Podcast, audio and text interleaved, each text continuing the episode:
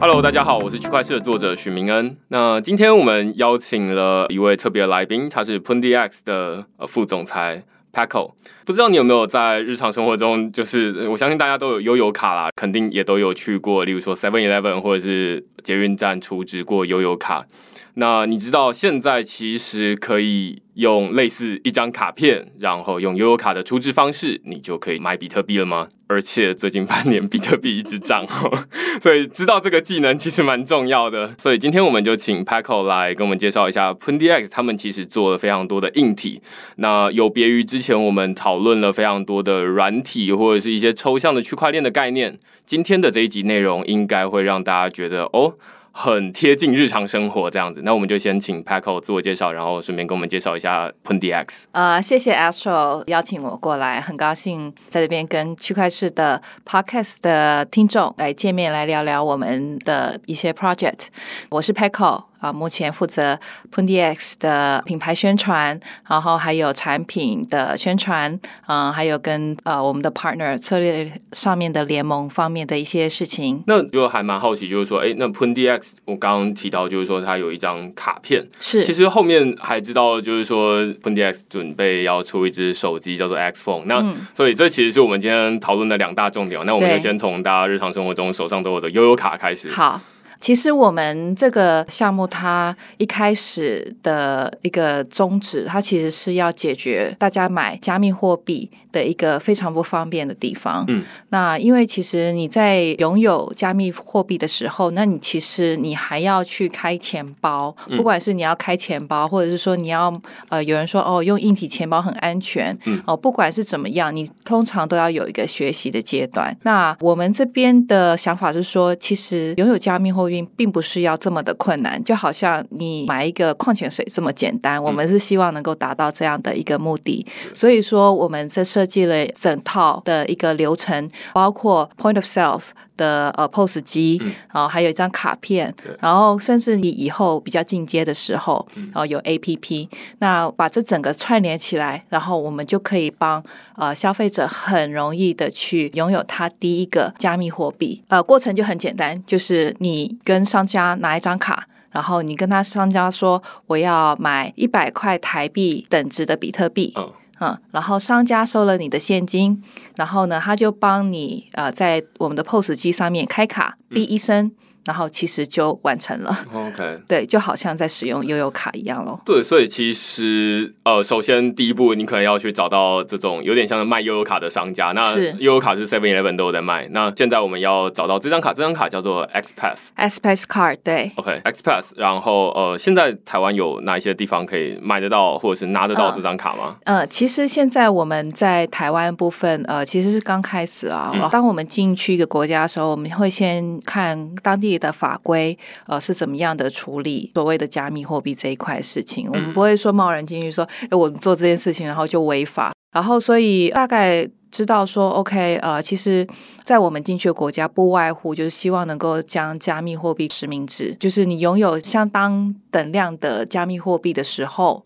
然后你可能会需要实名制。嗯，那这个部分我们已经建进我们自己的系统里面了。另外，对于所谓的储值卡的部分，那因为它是储值相对比较少量的金额，所以在对于实名制的部分会比较没有这么严格的要求。然后，所以说，呃，我们在这样的一个情况之下，OK，我们会去少量的布点。然后在每个国家少量布点去做测试。嗯，那目前在台湾啊，我们当然第一个就是可能比较了解有一个酒馆叫 b h u b 哦，对，对，它其实对于推广区块链这方面非常的热心，然后与热衷，所以说在他这边已经有一个我们的产品在那里了，所以大家可以去体验看看这样的一个过程。另外，我们现在还有跟其他两家。呃，也是餐饮店，然后呃，是对于虚拟货币推广这方面，或者是他本身在做虚拟货币的这一部分，或是区块链的 project，然后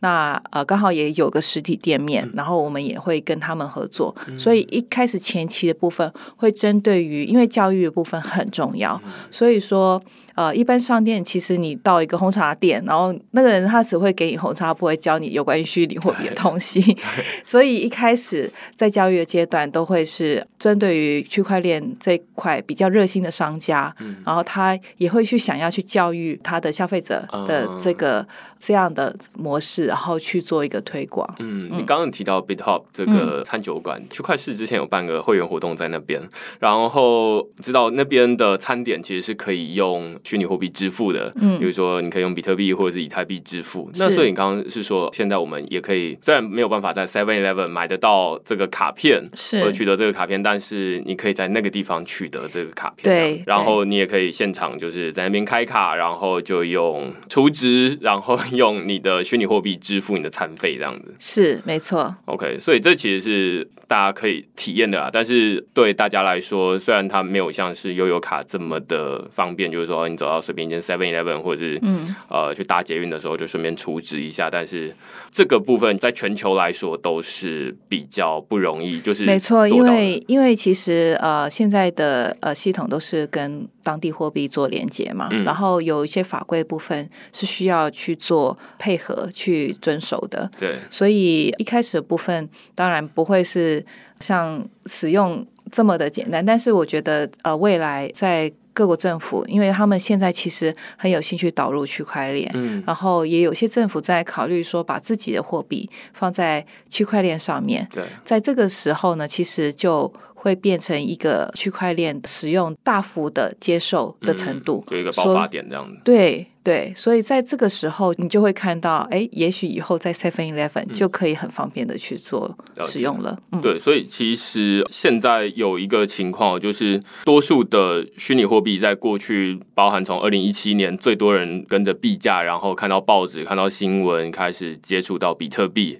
然后到了过去二零一七年、二零一八年。到现在二零一九年，其实过去两年的时间，多数的人买虚拟货币，第一件事情，如果你问呃身边的朋友，或者是来问我，我就说，哎，那你要不要注册一个交易所的账号？然后你要首先要开一个账户，那你要先进到一个网站，那这其实中间有非常多虚拟的过程哦，那这就有点像是你去。办一个电信商，但是其实你又没有一个临柜的人可以马上请教，嗯，那你也没有一个实体的东西可以拿到，就是卡片。所以我认为最大的进入门槛其实是抽象啊，就是哦，软体的东西就是很抽象，那大家要学会操作，一步一步做，那也不一定有那么多人有耐心的去看完每一个步骤，甚至它中间要经过你刚刚提到很多法规，然后跟实名的认证对的部分，所以这政府最介意的东西是那，所以有没有一个实体的？呃，产品我个人是认为蛮重要的。那这其实也是一部分，我觉得 PunDX 在做的事情是我觉得很有意义的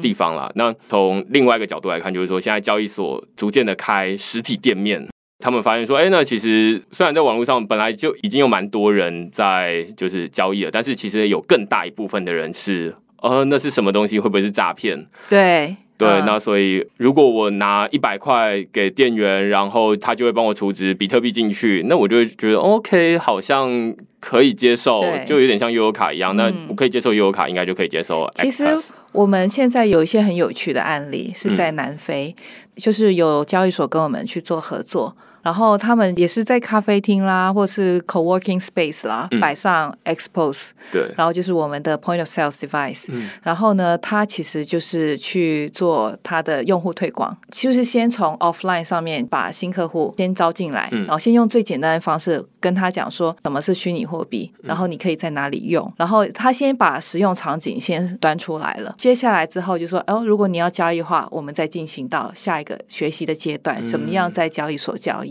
那其实我们的卡片，假如说你在我们卡片上拥有虚拟货币了，那你可以再跟我们的 A P P 做绑定，然后从 A P P 里面你可以去做两件事情，一件事情就是你可以管理，比如说我要在这张卡片再储值多少金额，然后我可以透过 A P P 去做管理，或者说你卡片掉了，因为有时候我们掉信用卡的时候，我们就要马上打电话给银行，然后说要取消。对，那这时候你可以直接在 A P P 上面把这个卡片清空，我们有内部转账，马上就可以清空，嗯。然后你可以转到其他的卡片上面，OK，呃，让你在呃管理自己的 token 上面也会做非常容易的去做分配。嗯。那另外呢，从这里面你也可以去转到其他交易所。嗯，哦，就是把你的 token，然后去，比如说转到买 Ether Wallet 啦，或者是转到其他 Binance 啦，或者是其他交易所，都可以做得到的。理解。所以这其实我们刚刚在目前为止讨论的都会是比较使用者的面向，就是使用者可以感受到，哎，你有一张卡片，店员会有 POS 机，就有点像是、呃，你可以把它想象成就是刷 Visa 卡的那那台机器。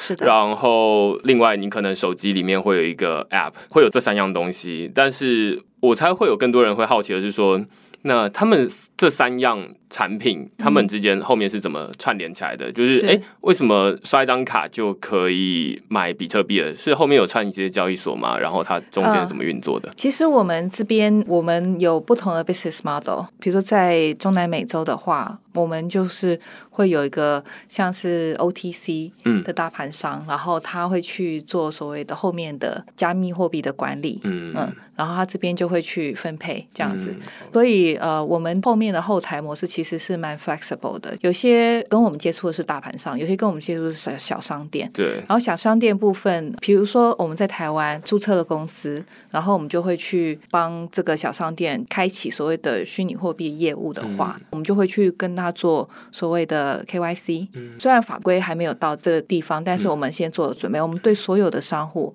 他要去交易虚拟货币这一块，我们都会去做 KYC 的一个记录。然后另外就是说，他们必须要跟我们的银行账号，就是比如说他的银行账号要给我们，然后去做所谓的付款的 settlement 的动作。这个是不同的国家会有不同运行的模式，这样子。嗯所以其实目前听起来分成两块哦，就是一部分是使用者这一端，嗯，然后另外一块是后面的交易所这一端。嗯那它可能未必限制于交易所，包含你刚刚提到 OTC，OTC 其实是场外交易。对，那场外交易，我稍微解释一下，就是有点像是我开一个 Line 群组好了，然后里面加了一千个人，然后有人想要买比特币，有人想要卖比特币。那嗯场外交易有点像是哦，那我们两个就是你要买，我要卖，然后我们正好价格一样，然后我要买的数量一样，那我们就凑在一堆，然后可能是有一个人写成一个程式，然后就是说，哎，那不帮大家撮合，或者是帮大家撮合，这是有不同机制。那但是大家就可以在那边买卖，它是一个所谓场外交易的平台这样子。是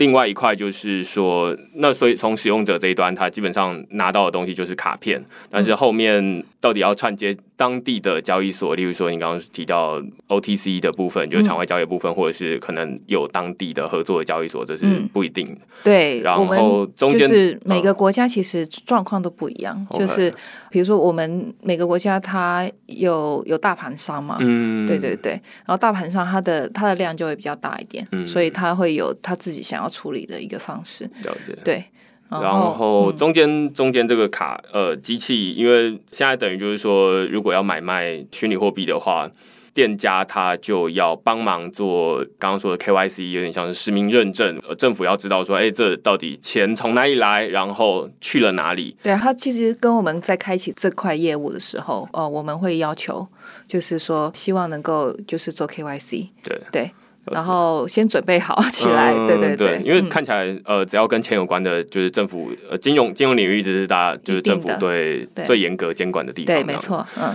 OK，那你刚刚有提到，其实有包含有南非或者是有中南美洲的例子，嗯所以现在透过这个 POS 机来买或者是卡片来买这个虚拟货币，就你观察，就是嗯最活跃的地方是在哪里？其实最活跃的地方是在中南美洲，OK，为什么？因为其实中南美洲他们本身自己国家货币会比较弱一点，然后它是持续长期走贬的趋势。嗯 对，然后那民众其实是希望有一个管道，能够让他的钱去做保值。比如说拿委内瑞拉来讲，嗯好，委内瑞拉其实是非常明显的例子。你在委内瑞拉，呃，今天我花了一块钱美金，明天可能会变成十 cent。嗯嗯，所以他当然要找一个替代的东西去让他去做处置。所以在委内瑞拉或者是其他的中南美洲国家看到了这样的一个机器都非常有兴趣 因为第一个它可以给当地的居民就是有接触加密货币这一块，就是他可以拥有加密货币，而且用很简单的方式用。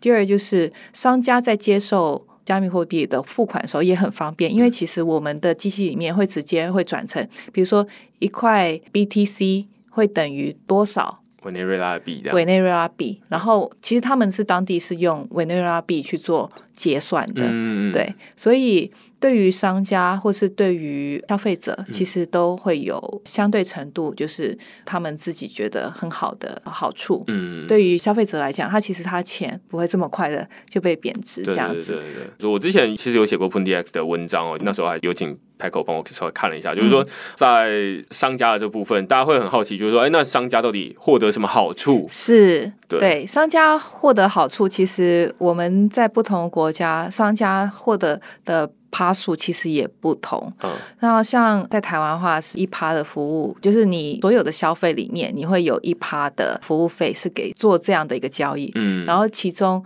百分之六十五是给商家，我们是取百分之三十五。嗯。呃，我们在第一年都会给商家，就是一趴他可以全拿这样子。然后那呃，在其他货币比较弱的国家，他们就会去设十趴。嗯 对对对，然后对于商家来讲，他其实是收到加密货币，但是他怕本国的货币，因为本国货币贬得太厉害了，对，所以他加了这十趴去平衡这样嗯本国货币的那个贬值的那个。哦，对所以其实首先。刚刚说的是一趴里面的六十五趴跟三十五趴，换句话说，如果在第二年之后，第一年是商家，例如说我买一百块的比特币好了，嗯，然后有一块钱是商家拿，对。这样子，第一年会啊，而且会跟消费者讲说，你现在就是购买一百块的比特币，对不对？对？然后其中我会多收你一块钱，你是给商家的，哦。这样子。嗯。我们会把这个明细都列出来给他们看。一般人其实对于一块钱，他们就说好，那没关系，就付了。嗯而且大家对于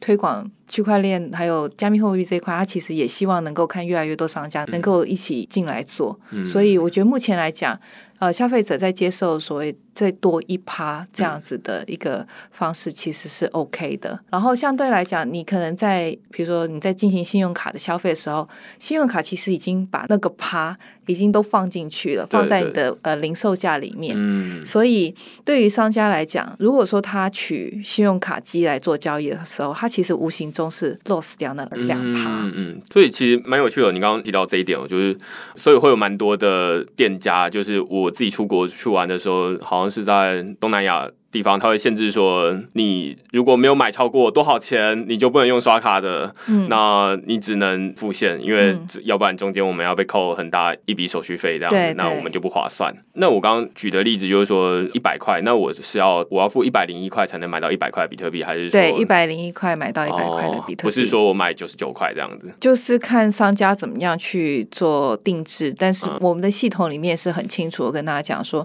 就会有一块钱。对你先确认，确认说 OK，我一百块我可以得到多少的比特币，嗯，然后你在实际付款的时候，对。然后就会说这一趴就是服务费这样子，了解了解。对对对，那这样我还蛮好奇，就是说，像刚刚在中南美洲，嗯，它可能这样的需求，例如说你刚刚提到他们的货币持续的贬值，嗯。那所以大家会有兴趣把钱换成无论是美金或者是虚拟货币，但是在台湾相对之下，这种感觉就比较比较。对，在台湾就是尝鲜咯，然后嗯希望自己买的加密货币能够有使用的一天这种感觉，嗯所以嗯很多其实到 Big Hub 去做消费，其实都是圈内的人，就是去感觉看看我去花虚拟货币的一个场景会是什么样这样子。对，或者是一开始我提到就是说，哦现在比特币一直涨，所以大家会想说，哦，那我买一百块好了，然后试试看，嗯然后可能隔天如果涨了二十趴，那要变成一百二十块这样子。对。对对，类似像这样子哦。所以其实反过来就是说，如果他是在这种经济比较动荡的地方，然后他动荡比呃虚拟货币的动荡还要大的时候，那这个其实是比较强烈的需求。求非常的大，对强烈。那所以以这也是为什么呃，台湾现在比较像是尝鲜，比较少点，然后但是嗯比较多去布在对我们因为我们本身是新创公司嘛，嗯然后我们资源其实就要花在需求量比较大的地方。嗯，所以就是中南美洲部分，所以我们很大的 effort，很多开发资源也都会在那边。对然后我们同时也因为这些国家，然后有西班牙语的版本，就是做国际化其实是最困难的地方了。对，对，然后尤其是我们的需求是在海外，嗯，对，所以就是我们在这块上面其实花了蛮多人力去做这里。嗯，我个人认为 p u n d x 是一个很有趣的，就是在整个产业都是软体为主，就是哎，那你要买你要买比特币，那就下载一个钱包，然后它可能是一个 App，然后交易所也是一个 App，、嗯那所有东西都是一个 App 这样子。那嗯如果要介绍给爸爸妈妈认识，那他们就哎，这 App 到底要怎么操作？这是对他们来说门槛比较高。但是你刚刚说，哎，有一张卡片，然后你拿去某一个点，当然现在台湾比较少，嗯但是如果哎、接下来比较多的点，那你就跟他说，哎、那拿去那边储值一百块啦，嗯然后 你就当成买股票这样子，那他就会觉得哦，那这入门的门槛其实是蛮低的这样子。对，在台湾就是看说，哎，哪些机构或者是想要去做这一块业务的话，我们其实是非常欢迎了，就是让那种大量布点的状况会发生这样子。对，嗯那大家会很好奇，就是说，其实开发硬体的成本应该是比开发软体还要来得高的高很，多，对，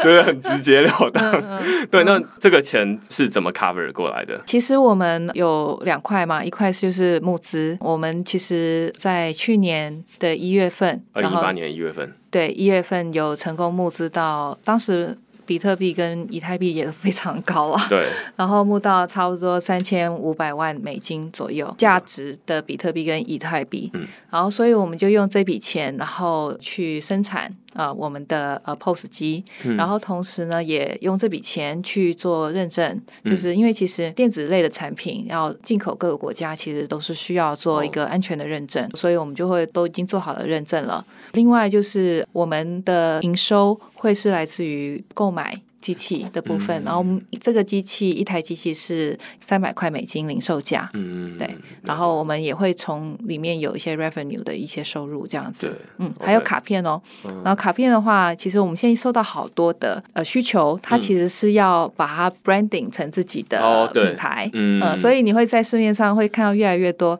都是 Aspect Car，但是它可能会是比如说 DJX 嗯。或是某个交易所的就联名卡这样子，对，类似像这种嗯联名卡概念，还有一些把艺术家的画对，放在我们的 Express Card 上 面，就是有点像比较 premium 的一个、嗯一个概念，像是收藏版本的 Express Card。嗯，听起来有点感觉，可是哪一天会出现在故宫的那个，对，就是纪念品商店里面，然后里面会放一些照片这样子。嗯，其实卡这部分出乎我们的意料之外，大家对卡都非常有兴趣，所以你会看到不同的 Express Card 在市面上，然后也有些人会有想要收集每一张卡的那种、这种概念，OK，子就有点像是收收集这种 棒球呃卡。对棒球卡，或者是之前 PPT 的乡民卡这样子，就是哎、你看我是对对认证这样。对对对，类似像这样。我觉得还蛮有趣的。那嗯另外一块就是到第二阶段，就是我知道后来你们在这个 Express 卡，然后跟 POS 机之后，呃，包含还有手机 App 啦。嗯，那现在打算要发表一支手机，对，区块链手机，区块链手机嗯。那大家听到区块链手机，第一个反应就是说，哎，区块链在哪里？然后跟我现在的手机有什么不一样？这样子。是是，其实区块链手机的概念其实有点跟 Express Card 这样的概念是一样的，因为其实大家在使用 APP 的时候，你其实不会去管说我是不是使用 decentralized app，就是所谓 decentralized app，你只有使用过的人你才知道。那我们也是希望能够说让一般的人也知道说，哎，你其实是使用区块链哦。对，然后，所以我们就会特别出这只手机，就是那个设计界面会有两种模式，一个是传统模式，一个是区块链模式。所以你在传统模式的时候，你就说哦，你就知道 OK，这些都是在使用中心心化的一个呃服务。因为比如说你现在使用的 Facebook 啦、Instagram 啦，或者是 WhatsApp 啦，它其实所有的网站，你的沟通的渠道其实就只有一个，就是你 HTTP 上面，就是你在中心的服务器上面请求网页回来，对，请求内容回来，在这个模式上面其实都是单一点的。嗯那在区块链上面是属于多点的，其实你的内容不是只有跟一个。伺服器去要，你可以去跟其他的去要，嗯。好几个去要，所以内容是会永远都会存在在区块链上面，因为它已经像公用账本一样，嗯。已经达到所有的装置上面，所以。基于这样的一个理念，因为我们希望说能够推广所谓的区块链的观念嘛，因为其实这个是还对于大家来讲非常早期，我们可能一直在接触嗯，没有感觉，所以我们就会去挑我们自己想要的去中心化的 APP 啦。嗯但是消费者他不会主动去找所以我们就是提供给他一个 interface，就是说，哎，其实你用用看这个，你就会感受到为什么去中心化的 APP 或者是服务会跟中心化有什么不一样。嗯你在这边你就可以感受得出来。这边稍微解释一下，就是中心化跟去中心化，几乎每一集都在解释这件事情。但是反正每一集都有不同的例子啊，那对大家来说应该是蛮有趣的。就是刚刚提到中心化。包含，例如说，我们现在我一直很喜欢举的例子是银行，就是如果我们现在转账通通都要跑到银行，那银行就是一个中心化的机构，那两边都要有银行的账户，我们才能互相转账。但是如果像是我们用现金交易，我们用新台币交易，那我们其实两边都不需要，我们只要有口袋，你甚至连钱包都不用带，你就是可以互相彼此的交易。我们相约在，例如说捷运站，然后我们就可以买卖一些东西了。所以这其实是一个去中心化的交易。换句话说，我们不需要相约到银行。然后在行员的见证之下才能交易。刚刚这个钱的例子很好举例，但是如果搬到例如说线上来，嗯哎、当我们要传简讯的时候，大家其实已经没有那个感觉，就是说，例如说我要用 Line 来传讯息，我们也是跑到 Line 这边去，然后在 Line 的见证之下，我们两个互相传讯息。但是如果是去中心化交易的话，就是说，哎、那我们两个偷偷的传讯息，但是没有一个中间的中心化机构知道。但是这其实就不好想象，因为对使用者来说，无论是透过 Line 来传讯息，或者是我们偷偷的用其他的 App 来传讯息，这其实使用者都要开一个 App。那使用者就会说：“哎、那我不就都是开一个 App 吗？那到底有什么差别？”但是其实差别是在后面，对不对？嗯，就是说我们在传统就是电信营运商在传简讯，然后你传一个号码。我就用那个传简讯，也许会比较容易懂。比如说，你现在传简讯给国外某个号码是 OK 的，对他可以收得到，不管是哪个运营商。其实区块链就是这个概念，就是你当你在区块链上面你登记了一个 unique 的 name，然后比如说你叫 Astro，我叫 Peco，、我就直接就是 message 到 Astro，然后我就可以传给你了。这个就是这样的一个概念。如果说以后有越来越多人有这样的一个呃手机或者是 unique 的 name 的时候，就好像你到某个网址。比如说 p u n d s c o m 对或是某某某 .com，然后跟他去做沟通对的感觉是一样的。了解，对这其实因为在实体的人上面，就是实体世界，我可以知道说啊，Paco 就是 Paco，然后许明恩就是许明恩这样子，我们不会找错人。嗯，呃，我要把一百块交给他，那这其实是很容易理解。但是在数位世界上面，大家都要有一个名字，嗯才能够代表一个独特的人。那这有点像是身份证字号，只是我们现在知道身份证字号可能是中华民国发的，那台湾政府发，但是。在网络上面其实是没有国没界的，办法，也也没办法 identify 出来你是谁对。，那所以我们只能透过一个呃像是在比特币转账，我们就是透过一个 address，那这个嗯 address 基本上就是代表你这个人这样子。那嗯只是现在在他们的这个手机里面，其实手机里面也有这个传讯息其。实我们手机上面有一个 address，但是为了让大家更简单的去了解、嗯去使用，所以把这个 address 变成一个 unique 的呃 name，嗯就好像你的 domain name 一样。嗯对对对。所以它其实中间会有一个绑定的过程，当你叫这个名字，然后你会把这个 address 跟你这个名字绑定在一起。对对对，OK，、那然后所以这个就不能重复，名字就不能重复。我名字不能重复。如果两个人叫 Astro，就是第二个就会说，呃，嗨，这已经有人叫这个名字。对，因为其实你一开始登记这个手机的时候，你就是叫这个名字。对就是就好像你在登记网域的那种概念了。嗯嗯嗯嗯，对，所以在数位上面，虽然听起来还是有点抽象，我可以理解，但是基本上你可以直接传给一个人，然后那个人未来大家都是在上面有一个很明确的代号，这样子。对只是那个代号管理还是后面是透过 p u n d x 后面的一个机制来管理这样子。其实这个管理就等于是把你的公共的地址跟你的 unique 的 username 绑定。绑定了。对啊，对对对对对。那现在这只手机除了传讯息之外，还能做？嗯，其实有很多，就是你在所有在 Internet 上面的所有要做的事情，我们希望能够把呃我们的所谓的区块链手机，好、在区块链上面做得到对。然后，比如说，你可以在上面传档案啦、传网页啦、传影片啦，嗯然后或者是说你在上面叫车啦，嗯做这些服务啦，就是现在 Internet 可以做到什么，我们都希望能够用区块链去做得到，做所谓的去中心化。你刚刚举了还蛮多例子，例如说传档案，或者是传金钱。金钱是我们最熟悉的东西，嗯就是前面也是节目前半部分在讨论的东西啊。那档案其实就还蛮有趣的，就是例如说我要传一个照片给 Paco 好了，那我们现在的方法其实是透过 Line 来传讯息给 Paco，或者如果用更古早的方法，可能我就存在一个随身碟 USB 随身碟里面，然后把随身碟交给你。如果我把它存在随身碟里面，这是一个去中心化的交易，嗯就是去中心化的传送啦。嗯，但是如果万一 Paco 他现在正好在委内瑞拉，然后我在台湾，那我就很难用去中心化的方式传给他，那我只能用中心化的方式，就是嗯啊、那 Line 传照片，那我希望 Line 不要在中间偷拿走一些东西，这样如果这是一个机密的交易的文件的话，嗯对，那现在等于就是说，透过一个新的传递的方式，我们这边会就是有一个专有名词叫 protocol，就是网络协定。嗯那透过一个新的网络协定来来传送，对，那就变成是我把 USB 里面的档案拿给 Paco 嗯。的行为搬到网。络上，没错，就是这个 protocol 我们叫 FXTP。当你比如说 Astro，你要传一个档案给我，或是你传一张照片给我，然后你在上传的过程中会自动 generate，就是你可以命名这个档案的名字，可以比较好记，也可以比较难记。然后命名完之后呢，你就传上去。到时候你就是跟我讲你的档案名字是什么，比如说你的档案名字是 astro dot jpg，这个是你的档案名字，你的图片是 jpg 的格式，所以后面我只要再 dot 你的 unique username，就是在 blockchain 上面的 username，我就可以拿到这张照片。嗯，然后这张照片不会因为某个服务商不提供服务了，或者是因为这张照片你会怕会被其他服务商会看到。然后其实这个传输就是我跟你之间才知道，除非我又把这个事情又跟别人说，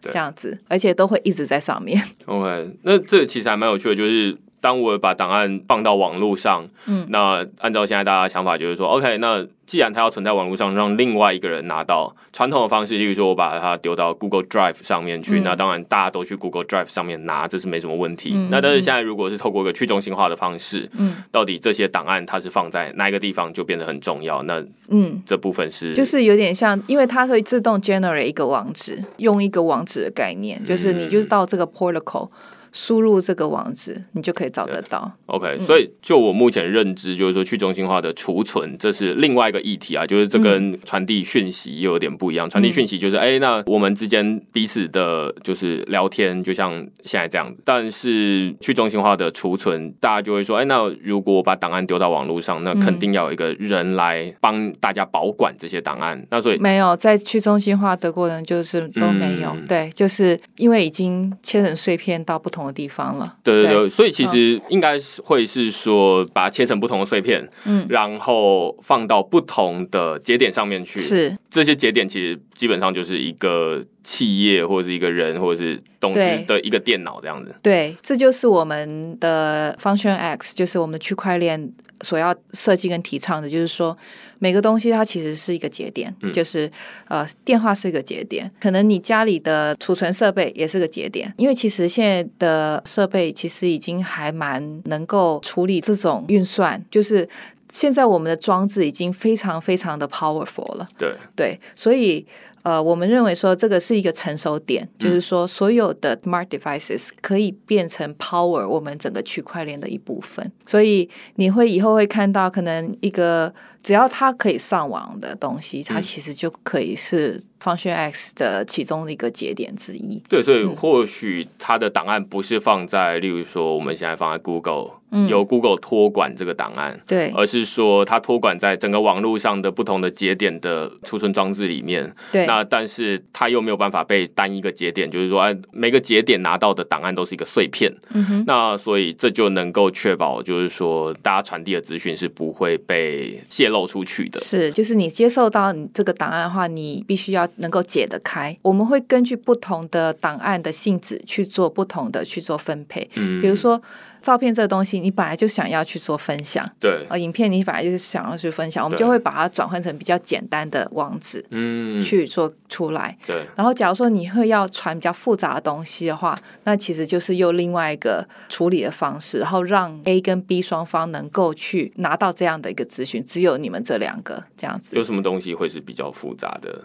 呃，比如说合约啦，对啊，就电子档案这样，对啊，就是类似像这种合约的部分，嗯，就比较敏感又跟机密有关的东西。对，那其实我想要是说，现在目前我们有很多的呃服务，其实 Google 帮我们做了很多的事情，对，然后也是我们免费去做使使用。然后，但是呃，有一部分的人他可能会想说，哎，我东西都存在那边，会不会有什么样的风险啊？嗯，或者是说，万一 Google 哪一天他把这个服务关了，我是不是又要把这东西又移出来？对，就是会有一些这样的一些顾虑。嗯，那区块链把所有东西去中心化，其实就不会有这样的一个顾虑，因为它 永远都会在那边。嗯，对对，然后，那另外有一个好处是说，对于消费者是这样的一个好处。嗯那我自己觉得是对于小型的创业者会有很大的影响。嗯，因为现在所有的资讯都是只有 control 在 Facebook，或者 control 在 Google，或者 control 在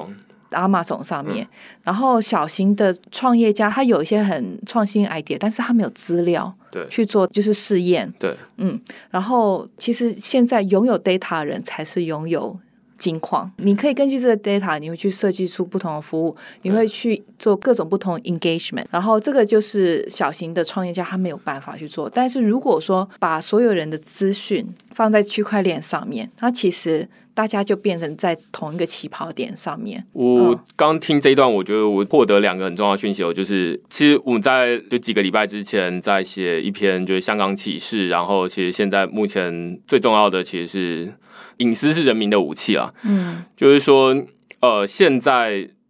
举刚刚的储存档案为例哦，就是如果我要透过 Google 传档案，我把档案放在 Google 上面，然后分享给 Paco，那有两种方法来确保每个人的档案的隐私，一个是加密，换句话说，Google 它可能会说啊，那我保证不会偷看，而且我帮你的档案加密，所以我自己也看不到。这其实，在传讯息的领域其实很常见，例如说 Line 上面它会有什什么 letter sealing，呃，基本上就是点对点的加密，或者是大家很常用的 Telegram 或者是 WhatsApp，它其实都有这种点对点的加密，就是保证，哎、我绝对看不到你们。之间到底要传什么讯息，连我自己都解不开，所以不要担心政府偷看。这个在档案的储存上面，虽然比较少人说啊，那我帮你们把档案加密，但是倒是反过来有很多的，例如说百度云或者是中国的一些云端的储存服务，他们会很认真的看你里面到底是有没有一些违法敏感的东西，他就会帮你删掉，或者说帮你下架。嗯那这个就是没有加密。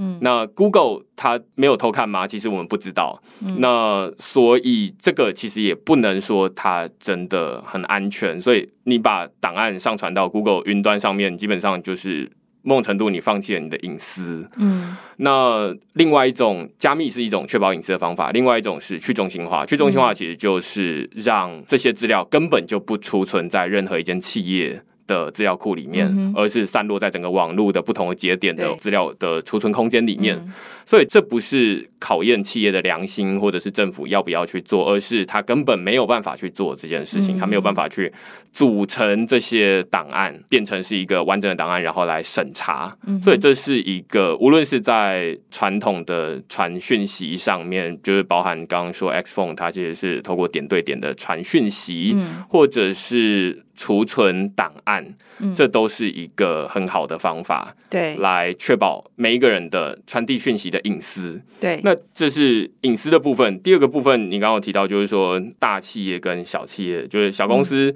它没有这些资料，因为大家的资料都放在 Amazon 或者是放在 Google 上面、Facebook。那所以小小公司要拿到这些资料，他得先这些大企业同意。嗯那其实这些大企业当然不会同意啊，就是会卖卖资料给他，对，或者是卖资料。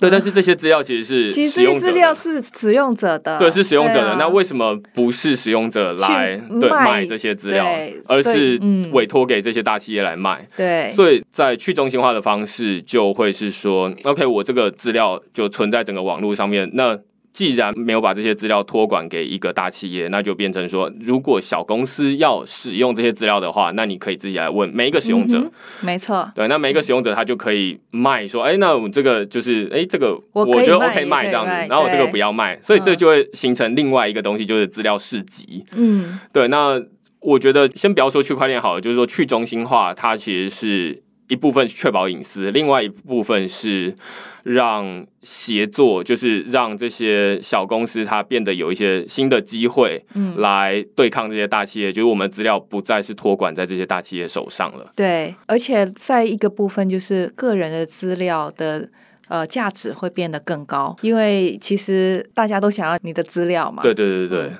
那过去只有一间大公司，它反正它就是拿走就对了。嗯那这是大公司之间的竞争的筹码，嗯但是其实资料是个人的，那个人却没有因此而受益，这样。，对，那现在等于就是把这这些资料都散在网络上面，但是没有经过使用者的授权，嗯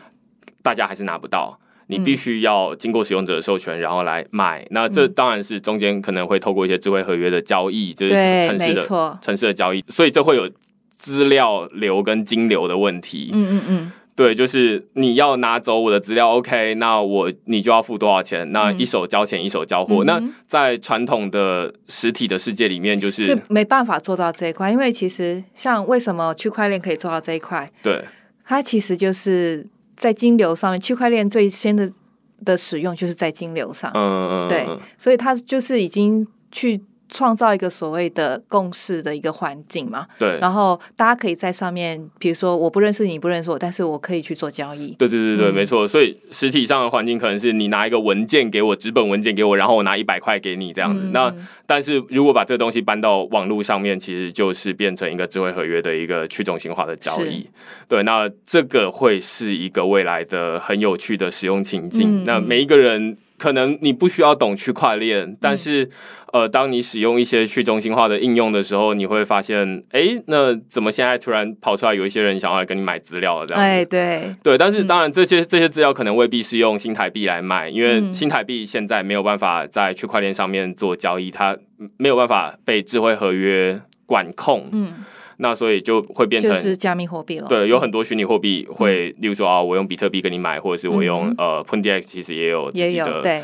币这样子。嗯那或者是最近呃，脸书它推出了 Libra，对，对，那这这都是大家未来在竞争这个虚拟的交易市场上面，就有点像是你在台湾，你可能就是给我台币，那但是如果我们我可能也愿意收美金这样子，那嗯端看你要用什么样的币种来跟我买这份资料这样子。是，对，所以这其实这我们今天讨论了前面一部分，就是说，哎，那我们降低大家的使用门槛，来让大家接触这些购买这些虚拟货币。那但是这其实只是整个世界刚开始的非常非常入门的这一块哦。嗯，对，那这也不是最主要的重点。但是如果嗯没有前面的这一块的话，大家完全不会到后面来。没错，嗯，对，那所以会有现在越来越多的公司会诶、投入硬体的部分让大家，例如说硬体或是软体咯，然后呃一起去架构这个所谓的呃去中心化的一个服务上面。对对对对，那主要当然我们现在有很多公司进行这一块嘛，嗯然后当然呃我们扮演的角色一直都是希望能够降低使用的门槛，让。消费者能够了解什么是虚拟货币先，什么是加密货币先，怎么样去容易取得，对。然后同样，我们做 X Phone 的概念也是这样，就是哦，那这个 A P P 是什么 A P P？其实嗯老实讲，没有人去在意这一块，就是好不好用，就是他们最在意的点。然后，但是因为现在我们有这样不同的一个选择出来，所以我们在手机上面会特别架构一个不同的模式，让消费者去体验。而且手机本身它也是一个节点，嗯嗯，然后你帮忙去确认这样的一个交易的时候，你其实，在区块链的世界里面，你其实是可以获得 reward 这样子。嗯对，所以其实这一只手机目前还没有正式的发布啦，所以我们对 对，就是说大家先听到，就是说哦，原来 X Phone 它就是未来要发布的这只手机大概有什么样的功能这样子。那今天我们其实 Paco 他也带了两只的手机，然后我们在录音之前，我们稍微就是看一下，哦，原来是这么有趣，就是它的资料会放在区块链上面，然后透过区块链来去中心化传递，但是它本身其实还是一只 Android 的手机。对，它本身是一只 Android 手机，然后就是 on the top，它其实是有我们的 OS 在上面。呃，我们其实刚开始的市场也都是会针对于就是最先的的 early adopter，就是对于区块链非常有兴趣啦。或者是说对科技非常有兴趣的人，然后去做尝试、去做使用，因为我们本身也是希望能够呃拿到很多的回馈，然后再改进我们的手机。Eventually，我们会 move 到一个境界，就是说，诶，消费者其实他在生活中他是使使用区块链，但是他没有有没有感觉对，嗯，这个是最终最终希望能够达到的效果。对，所以其实可能会有一些人就会期待说，哦，那这种手机怎么会有人用？对，就是嗯如果你有这样的感觉的话，就会是对你就不是 TA 的，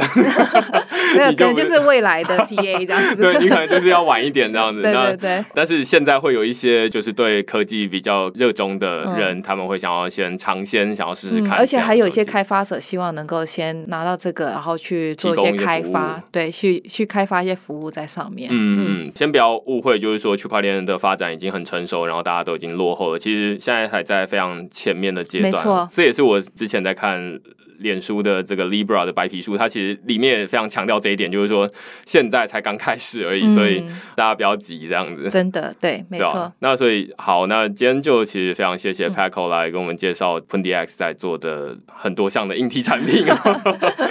以后会还有，对 对对，那其实他们在之前二零一八年一月的时候的募资是非常的快速，几九分钟。十分钟内，因为中间还有塞车，所以对，其实很快就结束，但是因为有塞车关系，然后就嗯到九十分钟。对，所以其实是非常的快速就募资了非常大一笔钱，刚刚说三千多万美金哦。嗯嗯嗯，但是有一笔钱之后，其实，在当初有非常多人募资了非常多钱，但是真的有把这些钱投入在推动这些区块链的呃 adoption 上面的，其实是也有限啦。嗯对，那尤其是把它拿来做硬体，其实是非常非常非常少的。嗯，对，因为，这个成本很高。这个成本很高，没错。对，嗯所以非常开心今天看到这些产品，那也祝 p u n d X 就是越来越顺利这样。谢谢谢谢。OK，那如果你今天喜欢我们今天的节目的话，那欢迎你在云节目的下面给我们评分，那我们就会固定会去看大家的评分。那如果有有趣的留言，我也就是拿来这边跟大家分享。但是目前看起来大家都是直接评五分，然后就不留言了这样子。对，那谢谢大家，拜拜。拜拜。